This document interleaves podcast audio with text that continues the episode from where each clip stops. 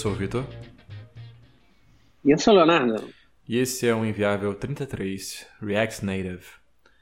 É, primeiro, para começo de conversa, é importante dizer que nenhum dos nós dois é especialista em desenvolvimento mobile, muito menos em React Native.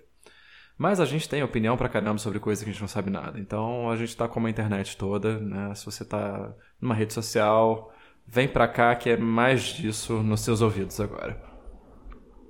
É, basicamente assim, se você vem nesse podcast esperando ouvir especialistas falando sobre a tecnologia, você está no lugar errado.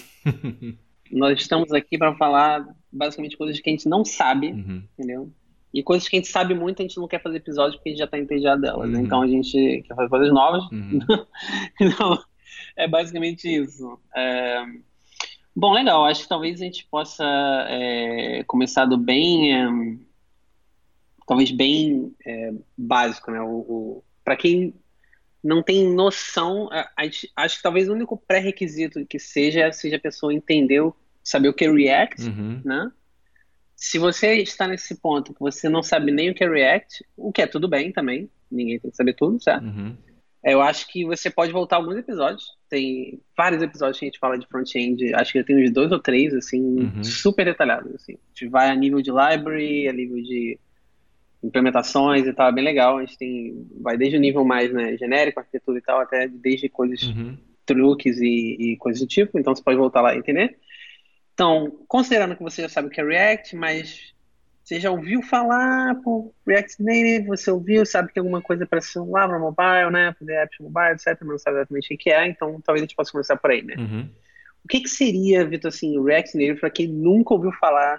O que, que é isso? Só sabe que é alguma coisa para mobile. Uh, o React Native é uma biblioteca criada pelo Facebook é, que tenta levar basicamente acho que acho que a grande o grande pitch assim é ele tenta levar a velocidade de desenvolvimento da web para o desenvolvimento nativo e a, a abrangência do desenvolvimento web para o desenvolvimento nativo. Em que sentido? É, você quando faz um site, salvos as pequenas diferenças entre browsers, estão menores a cada dia, mas ainda existem, é, você faz uma aplicação só, uma base de código só e atende a, a todos os seus clientes. É, e essa não é uma realidade no mundo do mobile. Você tem a fragmentação entre os vendors, né, que agora meio que a gente pode dizer com segurança que se consolidaram em dois só. A gente só tem mesmo de realistas e relevantes o Android e o iOS. E, e para cada uma dessas plataformas você tem tecnologias, técnicas, linguagens diferentes. Né?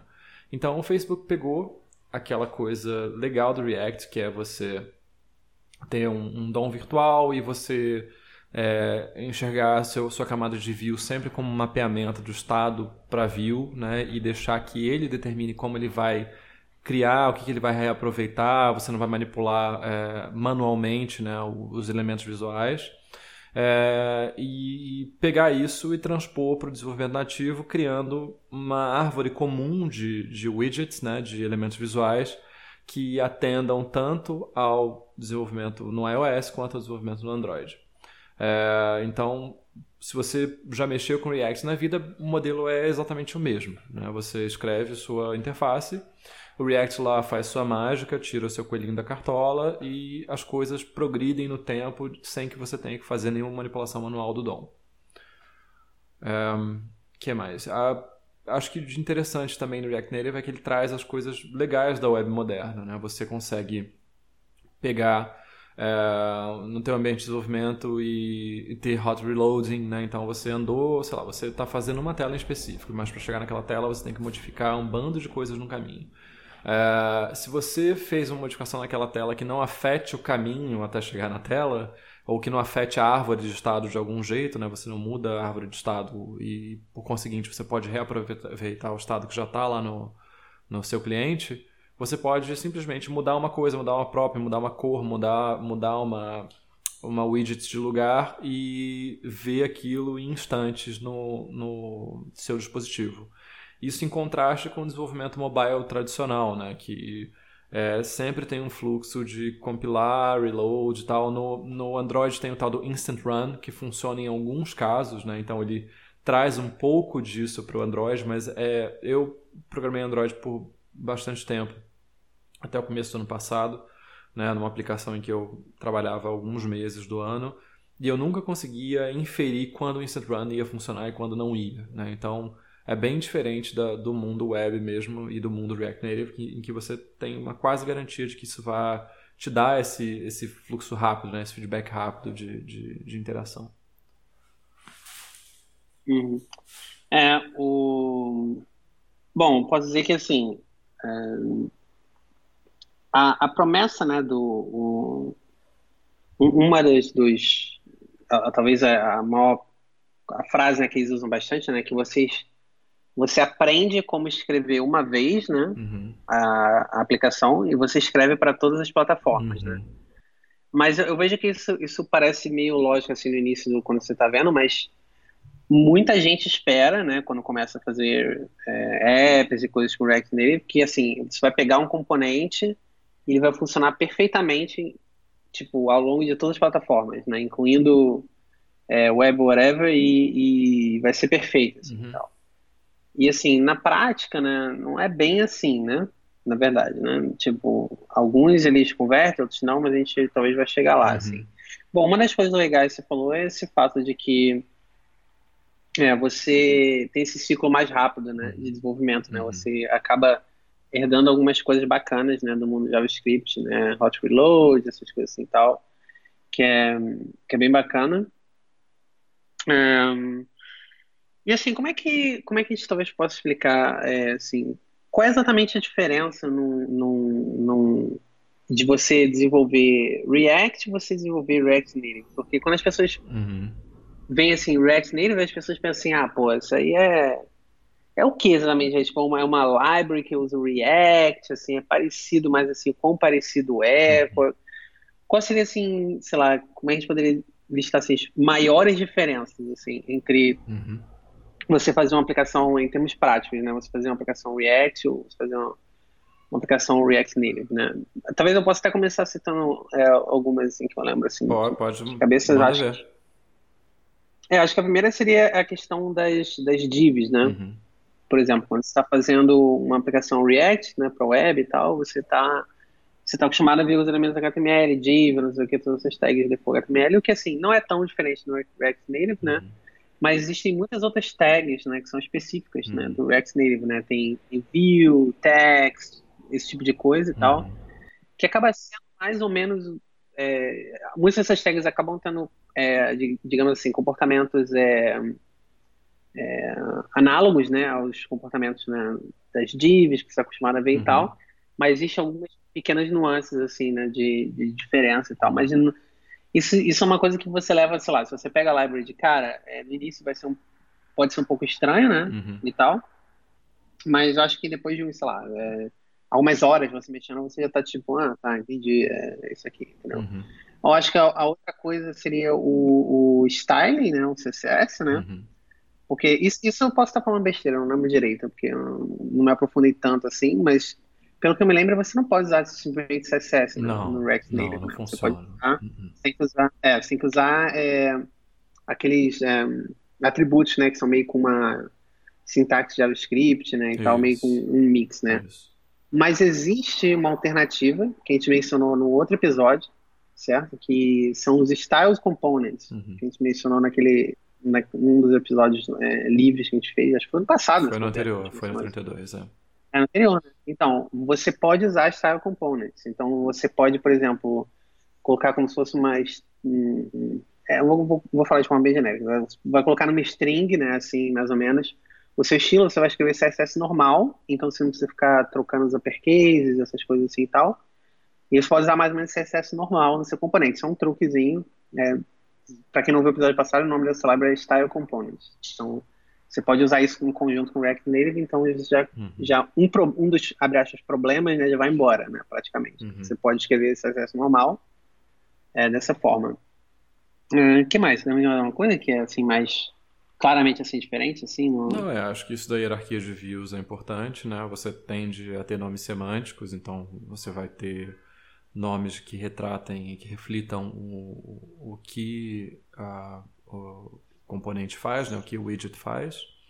É, e isso é, é, importante contrastar porque quando a gente pensa em React Native, apesar de a gente estar escrevendo JSX provavelmente, né, que é aquela é, sintaxe de templating que tem no React e tudo mais, é, você não está gerando HTML no final. Né? Você gera um DOM, você gera uma árvore, mas os nós do DOM eles são mapeados para widgets nativas. Então você tem no React Native, é, que é isso que é importante saber do modelo de execução dele, é, você tem duas threads que estão rodando em paralelo, né? assim as mais importantes. Uma que está executando o código nativo, né? é a thread main lá que você teria se você tivesse uma aplicação Android ou iOS normal. É, e tem uma outra thread que está executando JavaScript. Uma não fala direto com a outra nunca. Né? Então o que, que acontece?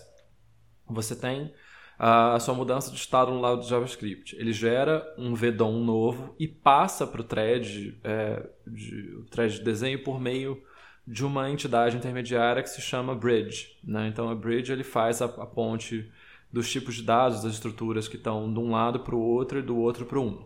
Né? Então, você passa essa descrição de como você tem que renderizar a sua view e lá no lado do, do, do, do thread, thread nativo, né, do thread principal, você vai pegar aquilo ali e mapear para as widgets do, do Android ou do iOS. Então, quando você diz text no, no React Native, você vai mapear isso para uma widget nativa do Android. Não é como você fazer uma aplicação React no Cordova, por exemplo, né, em que você vai mapear aquilo para HTML no final.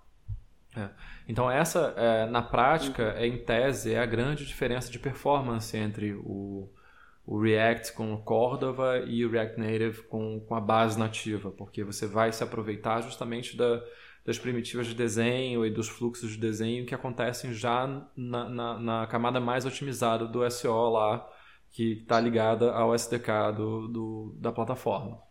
É, então, por isso que tem uma vantagem né, interessante de você partir para o React Native, porque você vai ter uma aplicação que é não é native-like, ela é nativa mesmo na prática, no sentido de que tudo que você renderiza na tela é renderizado pelo SDK nativo, é, pelo, pelas bibliotecas nativas, e o, que você vai ter de diferença é que toda sua, todo o lado computacional da sua aplicação, num primeiro momento, vai rodar no JavaScript. E aí tem vantagens e desvantagens nisso.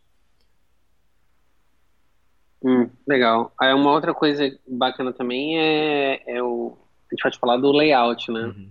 Que, que é basicamente é um, é um flexbox, né? É, eu diria assim, default já, né? Uhum. Quando você.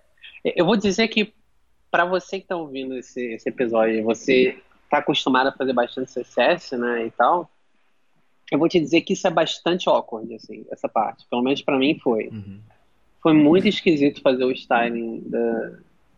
inicialmente, assim, sabe? Muita coisa não era exatamente como. Assim, você... eu escrevi uma coisa que eu esperava que acontecesse na tela, entendeu? Uhum. E não acontecia exatamente, entendeu? Sempre tinha algumas pequenas diferenças visuais quando eu estava usando esse layout deles que é inspirado né, no, no Flexbox, né? E é inspirar, mas não é exatamente, né? Porque, sei lá, é esquisito. Isso é, é uma coisa que realmente cada um tem que usar e entender melhor o que eu tô falando, porque às vezes você, você vai colocar uma box, você manda ocupar 100%, aí não, você vê que ah, não tá 100%, aí você vai numa, num outro device tá 100%. Obviamente, assim, a culpa disso tudo é minha, certo? É minha inexperiência com a, com a ferramenta, mas é também uma perspectiva de quem está chegando na ferramenta agora, certo? E é. já tem o background. É, esse, né? eu acho que esse é, é um ponto negativo, assim, é, que em tese você tem essa migração fácil de habilidades, né, do, do React Web, React Native, mas tu, tudo que é nas minúcias é diferente. É, essa coisa de styling, é. layout, por exemplo, você vai se encontrar pequenos detalhes entre uma plataforma e outra que você vai ter que resolver caso a caso.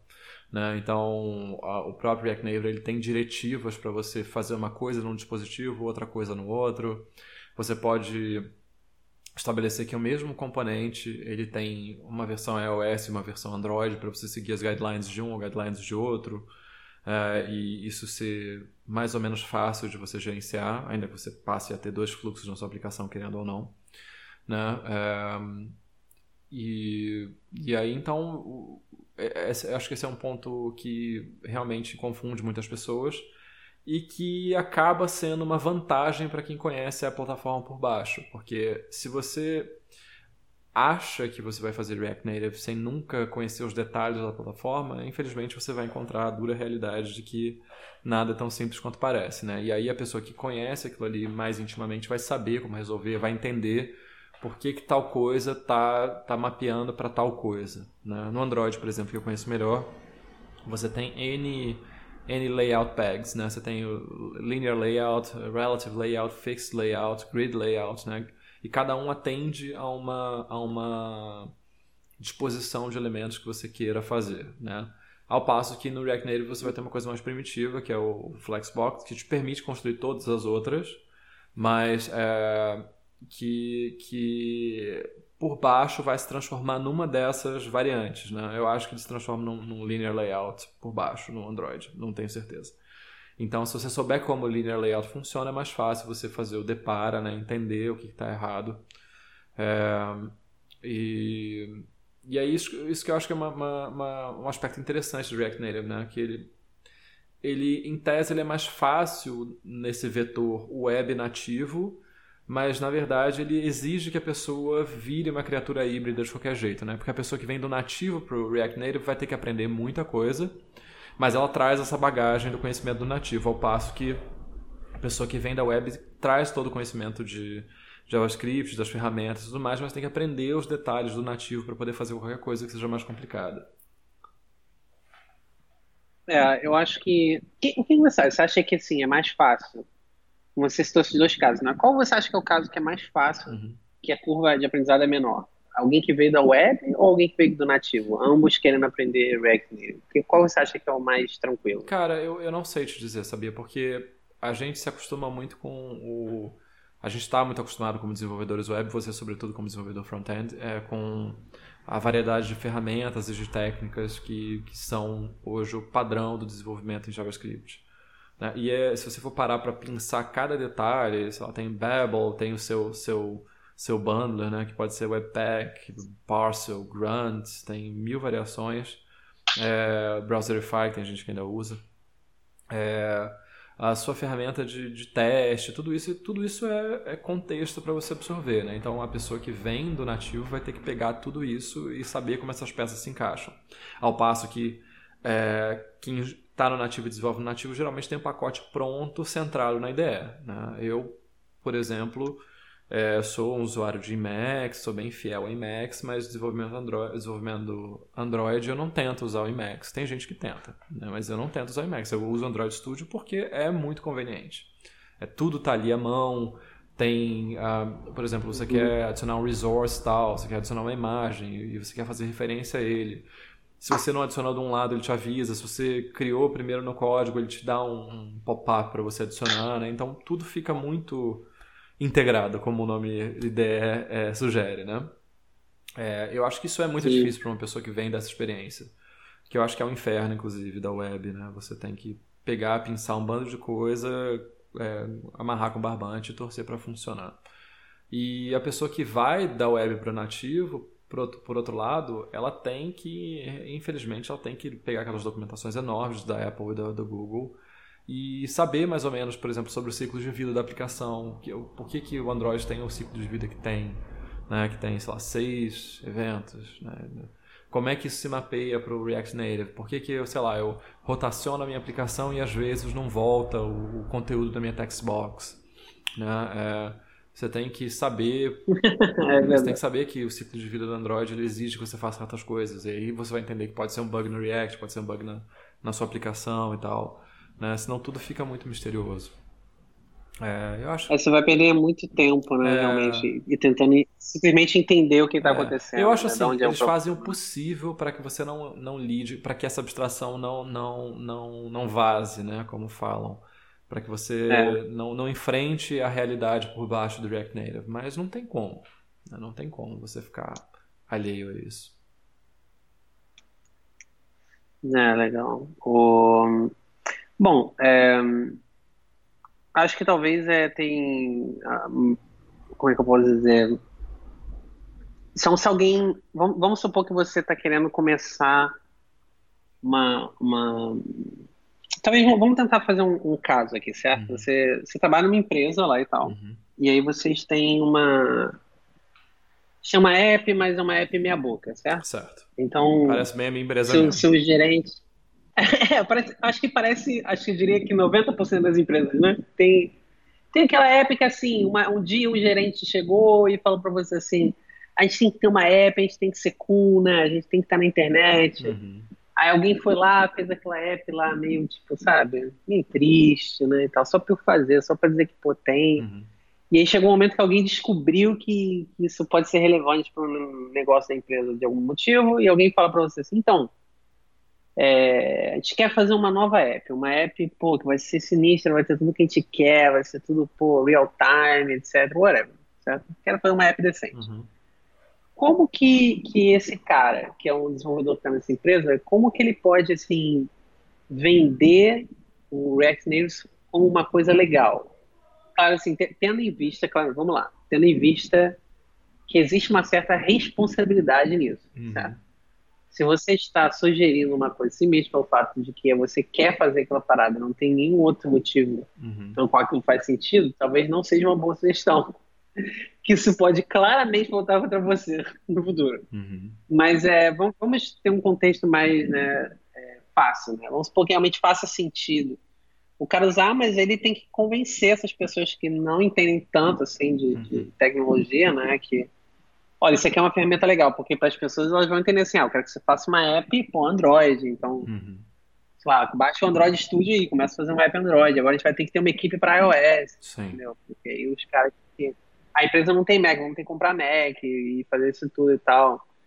E como que seria um argumento assim para as pessoas entenderem assim, como que o cara explicaria isso, sei lá, pro... É, Se é que tem um jeito, né? Eu acho, eu acho que o único jeito, que é o jeito que. que eu acho que é o que realmente justifica a existência do React Native, é que ele baixa custo de produção. Né? Você vai compartilhar a maior parte do seu código é, você vai migrar a sua força de trabalho web com mais facilidade, né? o pessoal que já sabe JavaScript, que potencialmente já sabe React.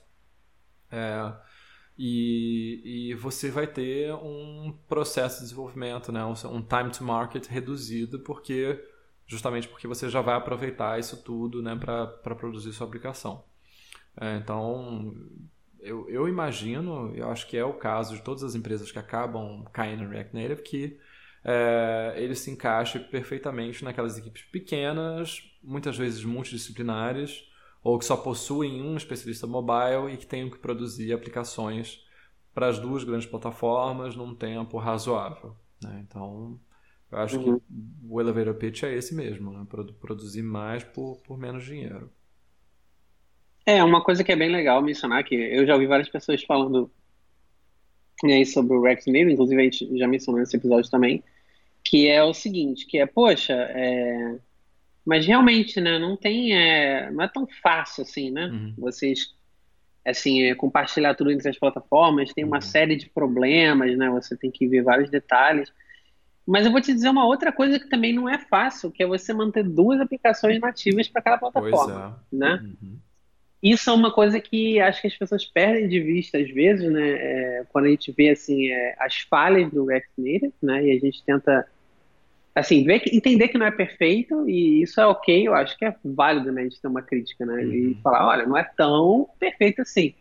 Mas se você sempre comparar com, como você mencionou, com o fato de que você não tivesse usando isso, você teria que estar mantendo, sei lá, duas equipes super especializadas para desenvolver mobile, uhum. né, para cada plataforma, poxa, é muito mais barato. Sim. E eu, sinceramente, assim, eu, eu, posso estar na minha bolha, né, é, nossa famosa, né, bolha de percepção, assim, né? Mas eu não vejo muita gente hoje em dia, assim, super animada de aprender a desenvolver Android, entendeu? É, Puxa, depois que acabou aquela corrida ah, do ouro, né? Eu acho que ficou bem menos atraente para as pessoas. Sim, com certeza. Eu não conheço absolutamente ninguém hoje em dia que fala por que, que você está estudando aí? Que você fala, ah, tô fazendo negócio de Android, uhum. tô fazendo negócio de... Não conheço ninguém que, que esteja realmente se interessando em, sabe ser um desenvolvedor de, de uma, uma das plataformas específicas next level, assim. Uhum. Então, acho que hoje realmente as coisas, felizmente ou infelizmente, né, vamos saber no futuro, né, estão convergindo mais para as tecnologias web, né, uhum. de certa forma, né. Uhum.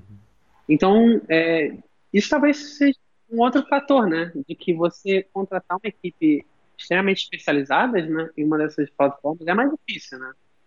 Hoje em dia, né? Mas, assim, não sei. É... E também a gente pode ter um outro, uma outra coisa, né, que é interessante também ver que existe a versão né, do React Native Web, né? Sim. Que basicamente você é... Engraçado que a primeira vez que eu ouvi isso, eu, eu meio que tratei como piada, né, na minha, nossa, na minha ignorância. Uh, mas hoje eu realmente entendo o sentido disso, assim, que se você está fazendo, né, vamos talvez, vou dar pelo menos, pelo menos uma pincelada do que é a ideia, né? A ideia é que você tenha uma forma de aproveitar é, esses componentes que você está fazendo para as duas plataformas, né, uhum. Android e iOS, e também para a web, uhum. né? Então, a library faz algumas, digamos assim, gera uma versão né, é, para a web com algumas concessões, né, claro, né, de, de transições, animações, etc e tal. Não, não vou entrar em tanto detalhe, até porque eu não sei. Mas o... Então é isso, basicamente você pode ter uma versão do seu componente né, que você está criando né, e tal para a web. Uhum. Ah, qual o sentido disso? Qual, é, qual o sentido... Por que, que eu iria querer isso? Né? Qual, qual é o atrativo dessa parada? Bom, o atrativo é simples. Se você está fazendo uma aplicação e você está fazendo ela para iOS, está fazendo para Android, mas você também tem uma versão web, você fatalmente tem que fazer algum tipo de versão responsiva para mobile, Sim. né, para web. Porque você realmente não pode evitar né, que seus usuários entrem né, pelo browser do celular na sua aplicação, seja lá o, o que for. Né?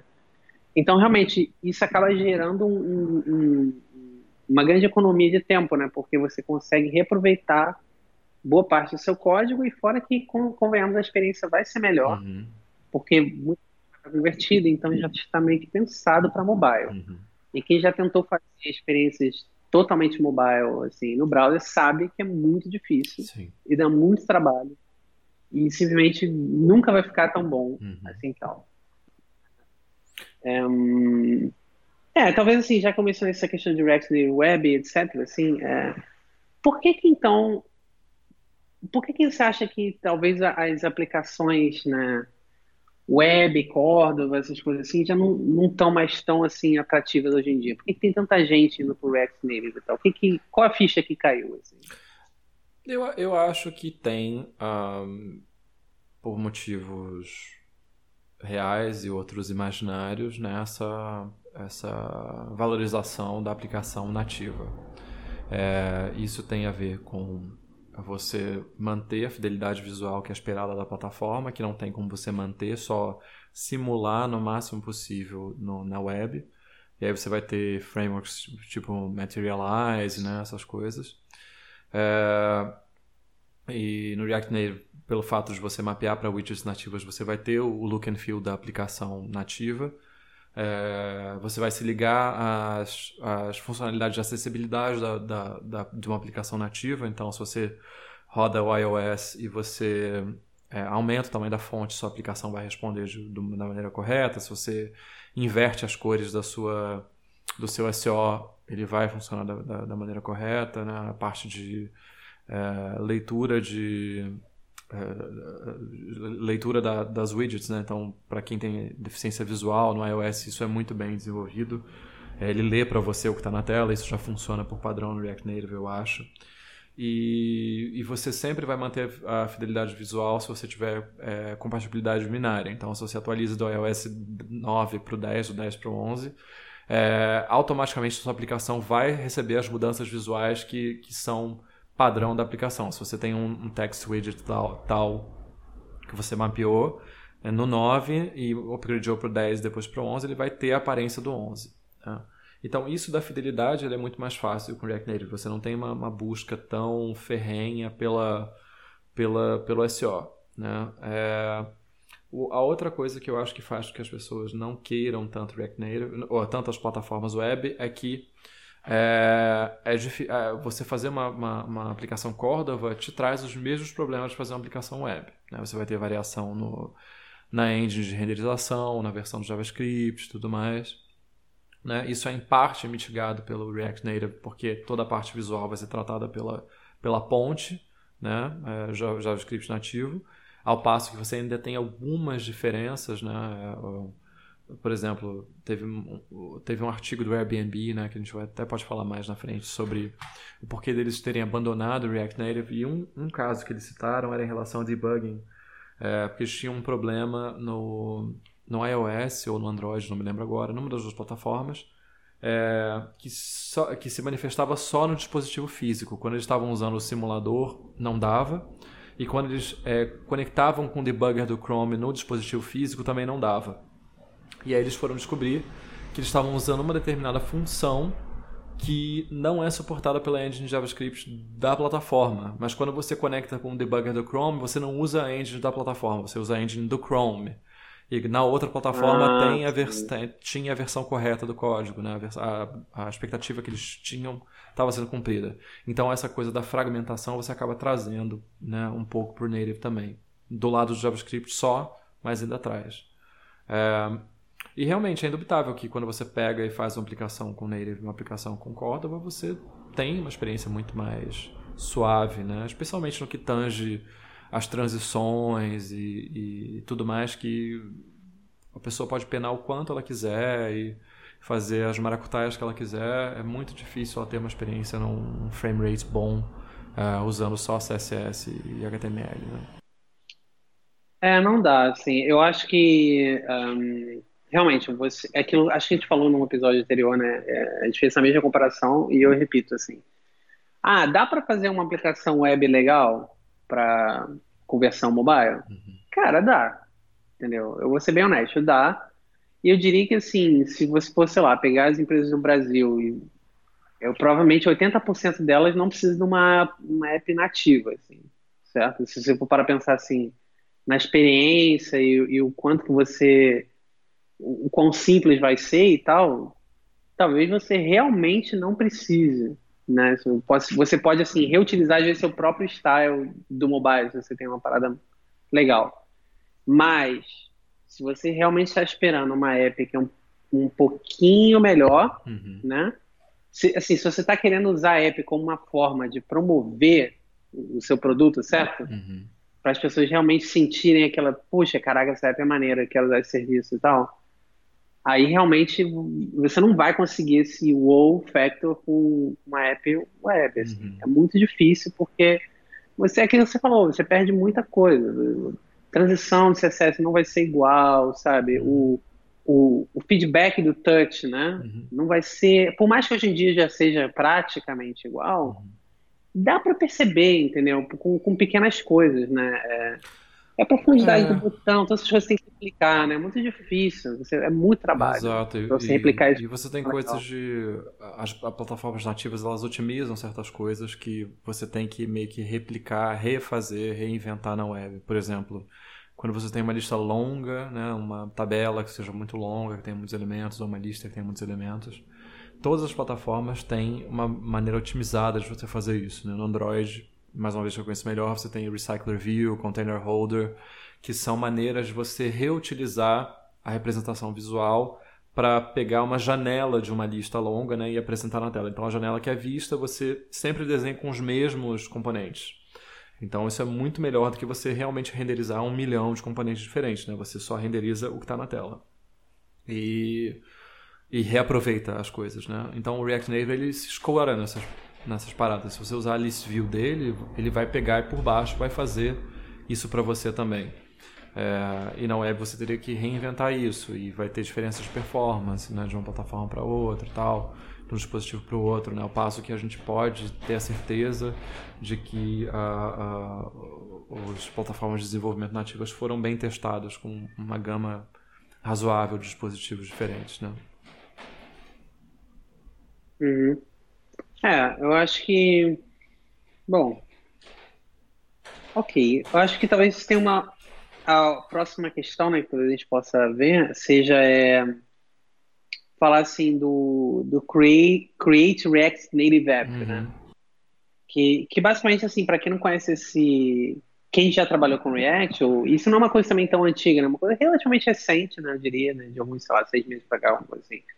É, uma das. Acho que teve uma época que o pessoal estava tentando ouvi dos desenvolvedores tipo, é, as, quais eram as coisas que eles mais queriam no React, né? Uhum. Se não me engano, foi assim que começou mais ou menos essa ideia. Eu posso estar errado nisso, mas acho que foi o que eu li na época. Uhum. E parece que uma das coisas que as pessoas mais pediam era, puxa, eu queria ter alguma coisa tipo, tô falando assim com a minha interpretação, né?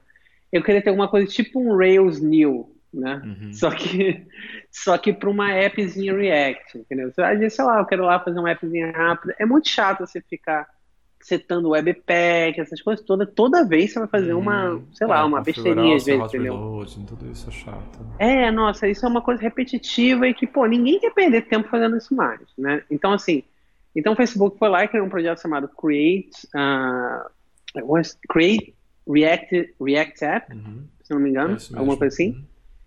É isso mesmo, né? Uhum. Ah, então, basicamente, é um package, né? NPM você instala e você tem os, os generators. Você vai ter seu Rails new, uhum. certo?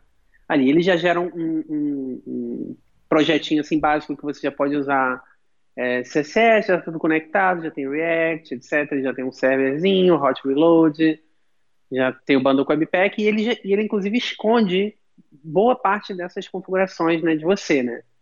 A menos que você rode um, um comandinho lá, um eject, que basicamente, pum, taca tudo no seu diretório, aí você pode mexer literalmente o que você quiser uhum.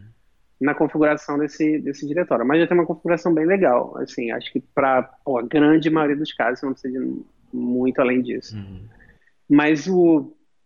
Beleza, só que para o mundo do React Native, agora tem uma coisa semelhante, né, que é o Create React Native App, uhum. que é basicamente a mesma coisa, né? Só que para o React Native. Então, basicamente, você cria uma, uma como se fosse já o seu, o seu boilerplate ali, né? Uhum. Para você criar uma aplicação React Native. Então, assim, eu diria que hoje em dia está mais fácil do que nunca você futucar essa library, né? Sim. Porque você não precisa nem passar pelo problema de, caraca, como é que eu começo isso aqui? Qual o setup que eu tenho que fazer? Não sei nem por onde começar. Vou ter que configurar um monte de coisa, emuladora, não sei o quê. Uhum.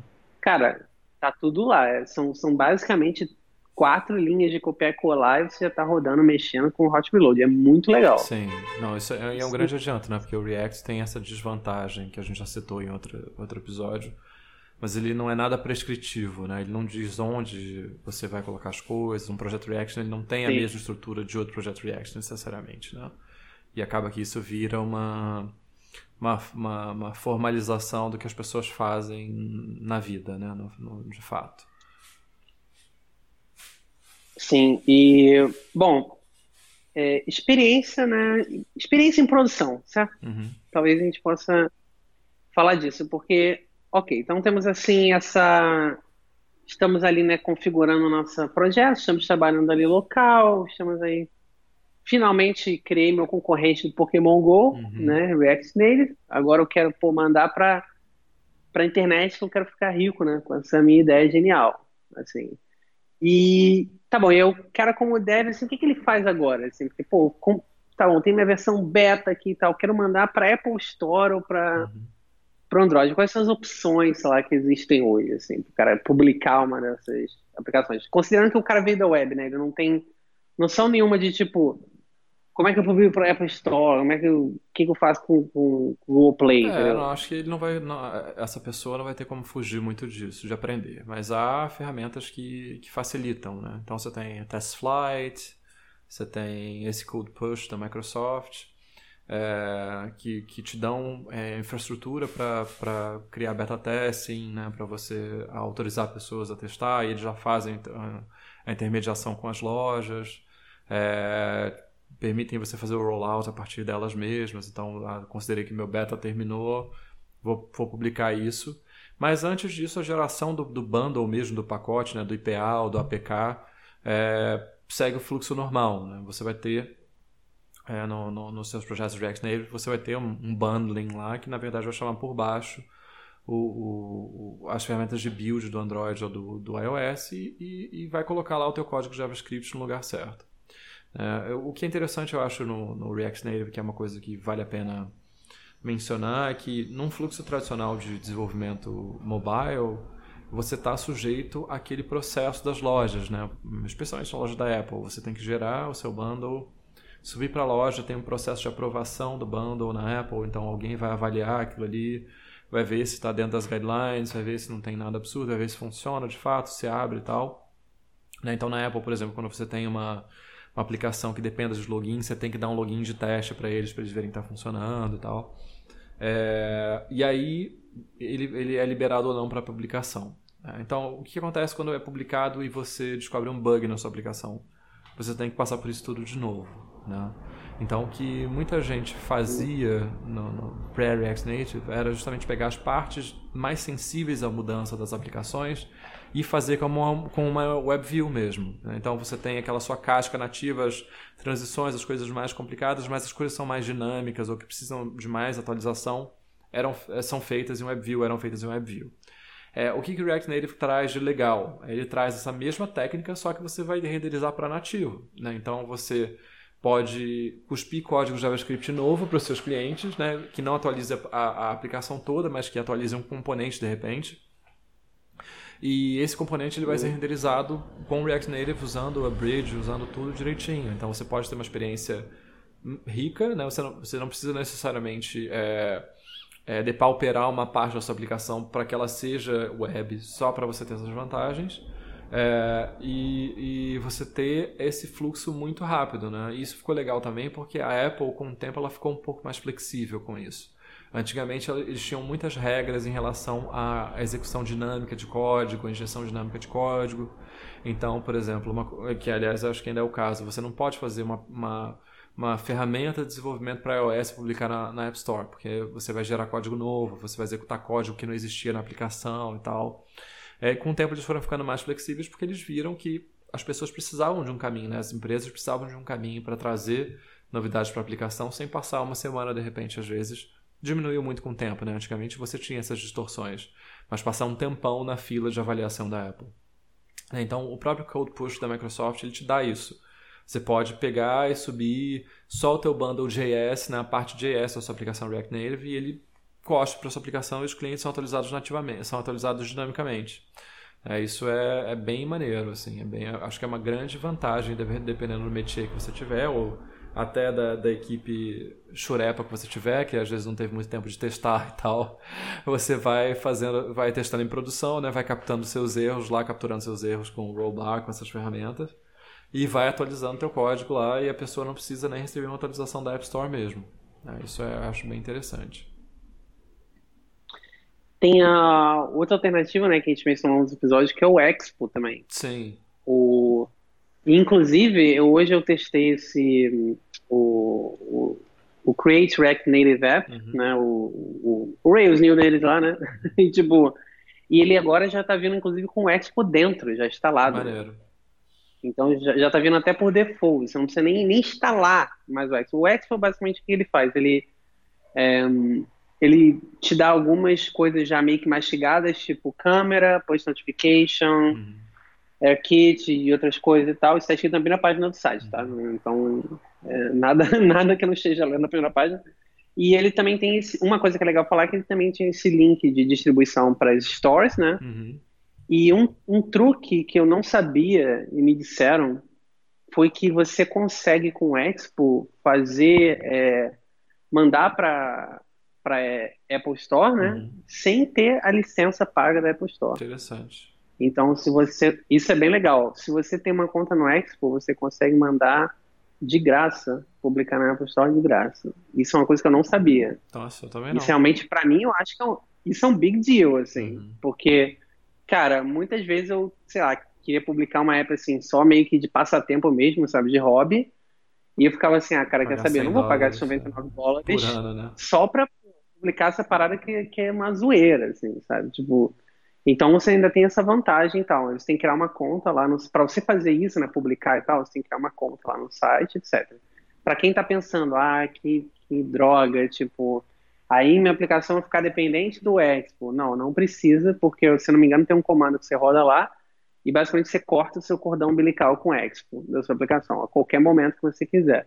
É uma coisa que, que acho que está quase que virando um padrão, assim, porque quando eu entrei no site do. Assim, essa é a minha percepção, é claro, né? Quando eu entrei no, no GitHub do React Native, já estava até na própria documentação, assim, no Getting Started, já estava dizendo assim: ah, você tem dois jeitos de, de, de começar né, o, a fazer as coisas React Native, com e sem Expo. Uhum. Assim. Então já tinha até meio que, já estão meio que quase que, já estão abraçando isso, né? Porque uhum. no próprio gerador já tem o, o Expo instalado de cara, assim. Então, e pô, cara, eu, eu dei uma testada assim na experiência, pô, e é muito legal, cara. Não. Tipo, é, nossa, funciona assim, sabe? Tudo certinho, de primeira, sem nenhum problema. Nossa, foi, pô, minha experiência assim foi excelente, assim, quando eu usei. Fiquei, cara, deu até vontade de fazer qualquer coisa, uhum. entendeu?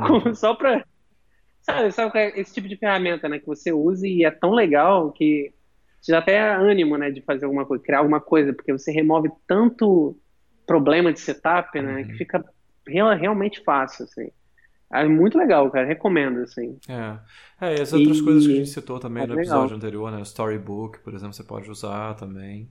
Nossa, total. É, é. Que até tem uma das empresas que eu li, acho que é o Discord, que usa o React Native, eles escreveram uma. Uh, saíram meio que na mesma época, né? O Airbnb e o, e o Udacity dizendo que iam abandonar o React Native porque e o Discord dizendo por que ia manter, né? E uma das coisas que eles falaram que é bem legal é que você pode prototipar a interface muito rápido com o Storybook, que é uma coisa que realmente quem, quem já mexeu com, com Android, com iOS menos, porque você tem lá o, o Interface Builder e tal, tem o, o Storyboard, mas no eu acho no Android muito ruim isso, assim, de você é, prototipar a interface, mudar as coisas de lugar e tal. as ferramentas de design de interface são muito durinhas, assim, muito muito uhum. engessadas, né? E com o Storybook parece ser bem fácil de você fazer essas coisas. Ele tem suporte ótimo no React. É, né? muito legal.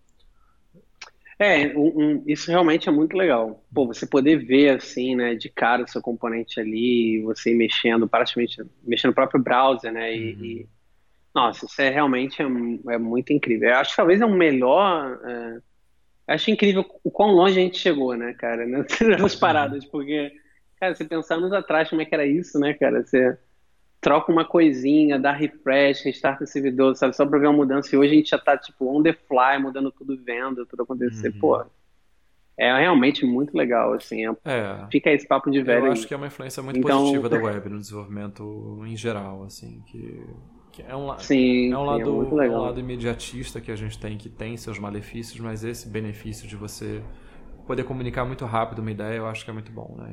É bom que isso esteja contagiando outras, outras áreas.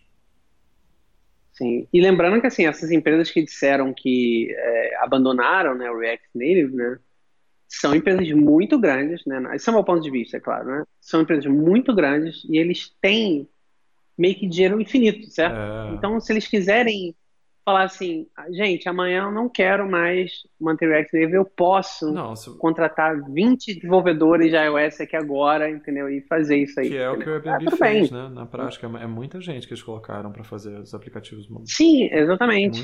Mas, pô, você parar pensar assim, é, no mundo real, né? Mundo, mundo, né? Gente como a gente, né? uhum. né? Empresas onde o cara não pode do dia pra noite meter 40 desenvolvedores, sei lá, sênior para fazer uma mega app sinistra, uhum. pô, isso não é uma expectativa real, não. assim, para a maioria das pessoas que querem ter uma app nativa. Não tem como. Né? É isso ou nada, né? A, a, acho que a escolha está mais entre é React Native ou é uma versão web para mobile? Uhum. Eu acho que essa é mais a verdadeira escolha que as pessoas têm que fazer hoje na maioria das empresas. Não é tipo, eu contrato dois times inteiros para essa plataforma ou faço React Native. Não creio que é essa, esse o dilema, uhum. assim, né? Uhum. Então, é interessante né, entender essa perspectiva, porque eu vi é. muita gente falando para mim, ah, mas por que você está com React Native você não viu o Airbnb? Eu falei, cara, o Airbnb é o Airbnb, né? Exatamente. Não, é... Né? É, e essa, essa coisa, essa coisa né, que a fidelidade é a razão para usarem React Native e também é a razão para não usarem, né? Então, Uh, as pessoas tomam isso muito a ferro e a fogo e não levam em conta justamente o que você está falando, né? Que as realidades são muito diferentes, que, que as ambições são muito diferentes, né? Uh, até essa coisa no próprio Airbnb, né? Para eles, uh, eles ainda têm a dificuldade de toda startup, que é, que é devolver dinheiro para o investidor. Então, tudo que para eles afete de alguma maneira essas conversões, essa experiência e tudo mais, é, é, um, é um potencial demérito, né? uma, uma uma potencial coisa que possa ser apontada como uma das razões pelo insucesso, né? por, por, não cumprir essa, essa expectativa do mercado. Né? Então, enquanto eles têm dinheiro, né, enquanto eles têm runway, eles botam em melhorar as paradas, né? em fazer o máximo possível assim dentro do, do, do, do, do que está escrito, né? bem by the book, para poder evitar questionamentos. Também tem isso, né? É, é acho que é, é por aí, assim. E, bom, e se você pudesse, assim, dar alguma, eu diria, você acha que vale a pena, assim, para quem, hoje em dia, algum desenvolvedor pegar React nele para estudar, assim, aprender e você acha que isso, hoje em dia é uma coisa que vale a pena assim, as pessoas investirem assim, tempo nisso? Cara, eu não sou a pessoa certa para Acha que tem futuro? Assim? Não, eu acho que tem futuro. É... tanto futuro quanto desenvolvimento mobile. Então, assim, as duas coisas estão intrinsecamente ligadas porque Sim. enquanto existir celular e tablet e Google e Apple, as pessoas vão ter esse mesmo problema. Né? e... e eu acho que mais do que nunca, né, todo mundo tem que produzir aplicativos, não tem muito como fugir disso, né? Tem que ter experiências mobile razoáveis e, e, como a gente também já falou milhões de vezes, a maioria das empresas tem equipes restritas. Então, eu acho que continua sendo uma excelente opção, né? Tanto é uma opção interessante que há concorrentes, né, para quem gosta de Angular, para quem gosta de Vue, né? Cada um tem uma, uma versão, mas nada que seja tão é. expressivo quanto React Native, né? É, então, assim, isso, isso posto, eu acho que sim. Eu acho que é, continua sendo valioso. E eu, eu penso que o modelo React é um modelo para quem nunca mexeu, para quem nunca teve muita familiaridade, muito legal de, de, de, desenvolvimento. Né? Eu acho que ele realmente é revolucionário em, em trazer essa, essa coisa de enxergar né, a, a view como um mapeamento de estado para a tela né, que é uma coisa muito diferente, que trouxe outras pequenas revoluções. E você vê isso aplicado, se você já desenvolveu desktop mobile e desenvolve desse jeito, você vê como é muito libertador, quantas coisas você deixa de fazer. Então, até assim, ah, se você nunca se interessou por desenvolvimento web, mas você se interessa por desenvolvimento mobile, eu acho que é um jeito legal de você expandir seu conhecimento nessa direção, sem ter que lidar com essa coisa horrível, terrível e, e inferior que é o browser. É, eu também concordo com você. Eu acho que vale a pena e, e reforçando um dos motivos que você deu, se você nunca viu React e tal, pô, é, é legal porque você vai ter meio que uma você vai ter duas experiências novas, né? A primeira vai ser desenvolver um pouco com a sintaxe do React, esse tipo de coisa. E você também vai ver já de cara o React Native desenvolver no mobile. E vou falar que assim, pô, são poucas experiências, cara. Se você pegar o pacote padrão, né? Vou te dizer mais ou menos a experiência que eu tive quando eu estava testando esses dias. É, pô, você baixa, né, já tem o, o Expo lá direitinho, já gera para você e tal, então ele abre o console, né, uhum. e, e, você mostra um QR Code na tela. Uhum. Né, então, basicamente, você, você tem a, a app do Expo no seu celular mesmo, no seu mobile, você vai lá, escaneia esse QR Code e você passa a ver a aplicação que você está fazendo direto no seu celular, certo? Cara, não tem experiência mais legal do que você estar tá desenvolvendo um negócio mobile, sem ter nada conectado, só no Wi-Fi, certo? Tá, com seu celular na mesa. Você, tá, você troca um, um, uma classe, uma cor, não sei o que, e troca na hora no seu celular. Uhum. Pô, assim, sinceramente, é uma das experiências assim, mais prazerosas que eu já vi. Uhum. Assim. Eu nunca vi nada tão legal, cara, nos últimos anos, assim, uhum. em termos de de sei lá, é, é uma parada maneira, né? Você tá lá mexendo, você vai mexendo, trocando tudo, você vê tudo trocando na tela, na tela, sabe? Existe uma coisa, uma, uma certa sensação interessante porque é um dispositivo físico que está na sua frente, sim, né? não é um, sim, é. não é um emulador, não é um negócio, pô, dá uma certa satisfação de você ver um negócio no celular, assim. Uhum. Eu acho muito interessante, assim. Então, eu acho que isso é mais um, um, um se for só pelo hobby, só pela diversão, é legal, não é uma coisa que você vai fazer assim pela obrigação, porque ah, as pessoas já acham que no mercado acham que isso é legal, então é isso que eu tenho que aprender agora. Não, acho que é uma coisa legal mesmo. Uhum. Assim, é, é, uma experiência bacana de desenvolvimento, assim. Uhum. Acho que é mais um motivo para ir lá e pelo menos dar uma olhada que é divertido. Assim. Sim, sim, sim. Não, eu concordo. Realmente é. Realmente é. É. Muito mais Bom, divertido do que aprender então é Android isso. puro mesmo. Ah, não, porra, sem dúvida, cara. É, eu já eu tentei uma vez e, bom, enfim, é, foi muito triste. é, é. Cara, então é isso. É isso. Temos um episódio. Temos, vamos para as recomendações. React Native futuro né, da, da, da web, mobile, universo, dominação, Facebook, roubando seus dados. Quem, quem disse isso? Então, é isso. Uhum. é, bom, vamos lá, cara. Recomendações Pix. Você tem Pix essa semana, Vitor? Eu tenho, eu tenho. Fale. A gente ficou Mas ilumine. semana sem gravar, então muitas coisas aconteceram no mundo da, da minha cabeça inútil. É, a minha primeira recomendação é um podcast chamado The Habitat, da Gimlet. É um podcast que acompanha um ano de uma dessas missões que estão acontecendo no Havaí, né, patrocinadas pela NASA, em que eles pegam é, seis pessoas e confinam para tentar reproduzir o que seria a vida em Marte. Né? Então, para ver como as pessoas vão responder fisicamente, psicologicamente, como é que são as interações, qual é a melhor combinação de pessoas, é, e, e, é legal que os episódios, cada um, é, eles avançam no tempo e cada um tem um, um recorte, né, um aspecto que eles avaliam. Então, desde, sei lá, barulho no habitat, a relacionamentos interpessoais, a, ao cocô, né, o que, que você faz quando uma privada dá problema em Marte. É, e é bem legal, é bem levinho, assim. Ele me lembra um livro que eu, que eu li uns anos atrás, que se chama Packing for Mars, da, da Mary Roach, é, que fica como uma recomendação extra aí nesse assunto. Uh, minha segunda recomendação também é um podcast, se chama Presidente da Semana. Ele é feito, ele é publicado pela Folha de São Paulo. É, se eu não me engano, o, o pesquisador e narrador é, um, é Rodrigo Vizeu, é um jornalista. E ele conta a história de todos os presidentes do Brasil. Né? Então começa lá do, do, do Marechal Floriano, né?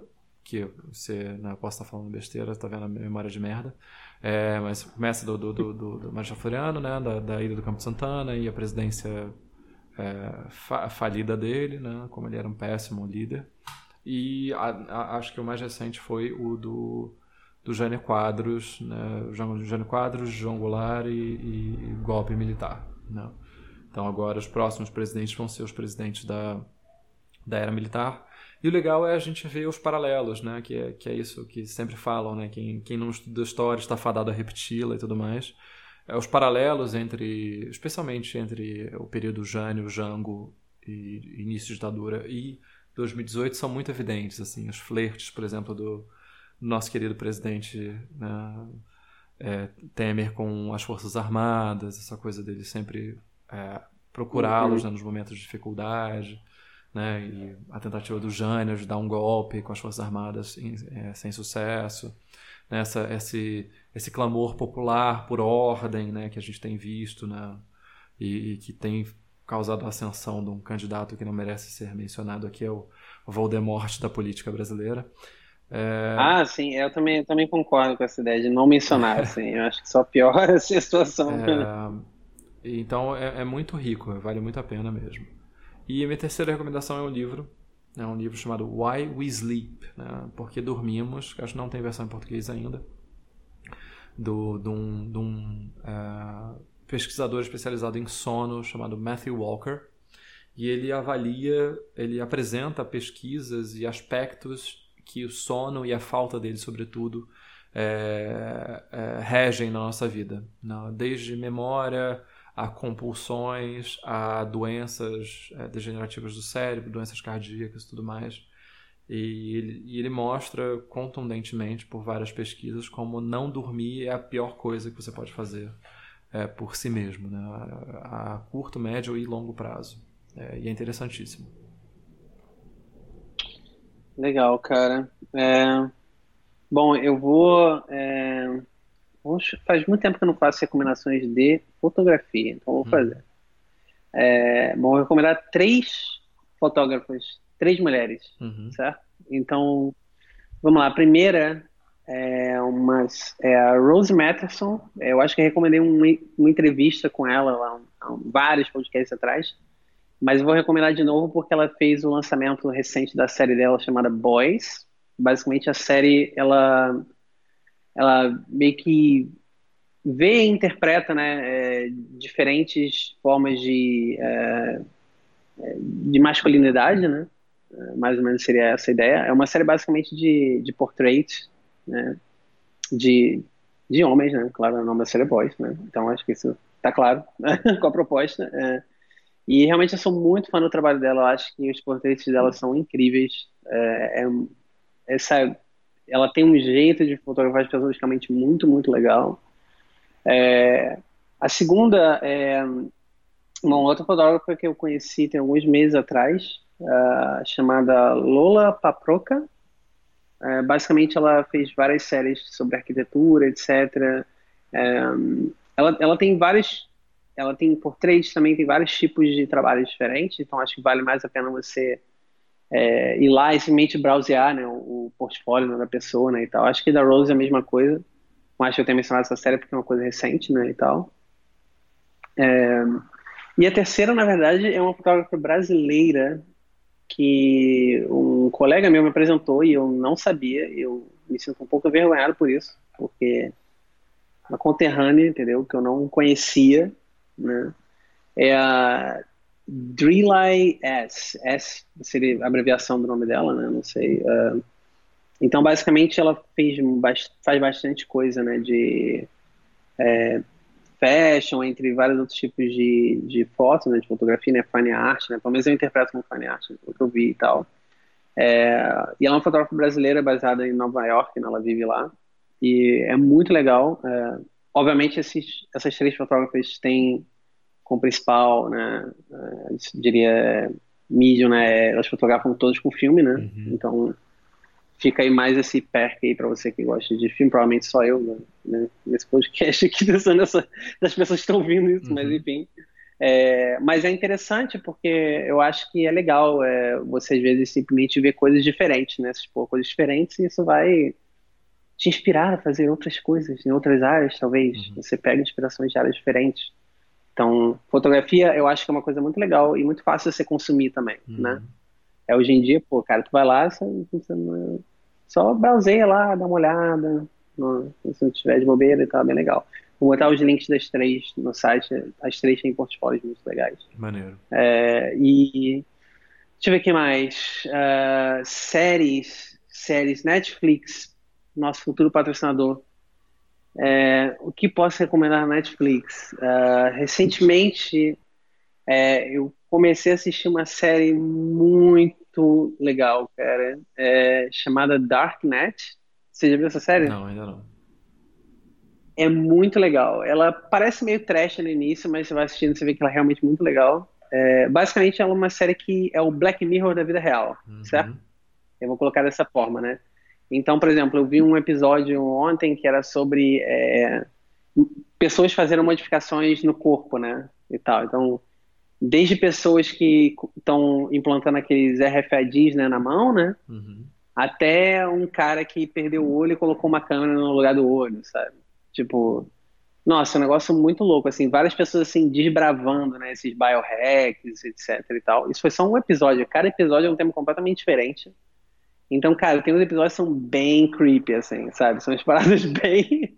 É aí que você começa a achar um pouco trash, assim, uhum. sabe? Às vezes, porque mas é legal porque é real, né? Não é ficção nem nada. São entrevistas com pessoas reais e tal. Então, é, realmente deixa meio perturbado, assim, algumas coisas. Mas, no geral, é muito legal, assim. É muito bacana. É, é bem curioso, eu diria. Assim. Vale a pena assistir alguns episódios, assim. Se você não gostar, você pode passar, porque cada episódio é uma história, é um tema diferente, né? Eles não se interligam, né? Então, uma série legal para você, talvez pincelar assim, ver uma, um tema que você acha legal e assistir só aquele. Né, assim. Ah, essa, acho que é isso, cara. É, ótimas recomendações. Então é isso. Então é isso. É o fim do Enviável 33. Até semana que vem, se tudo der certo.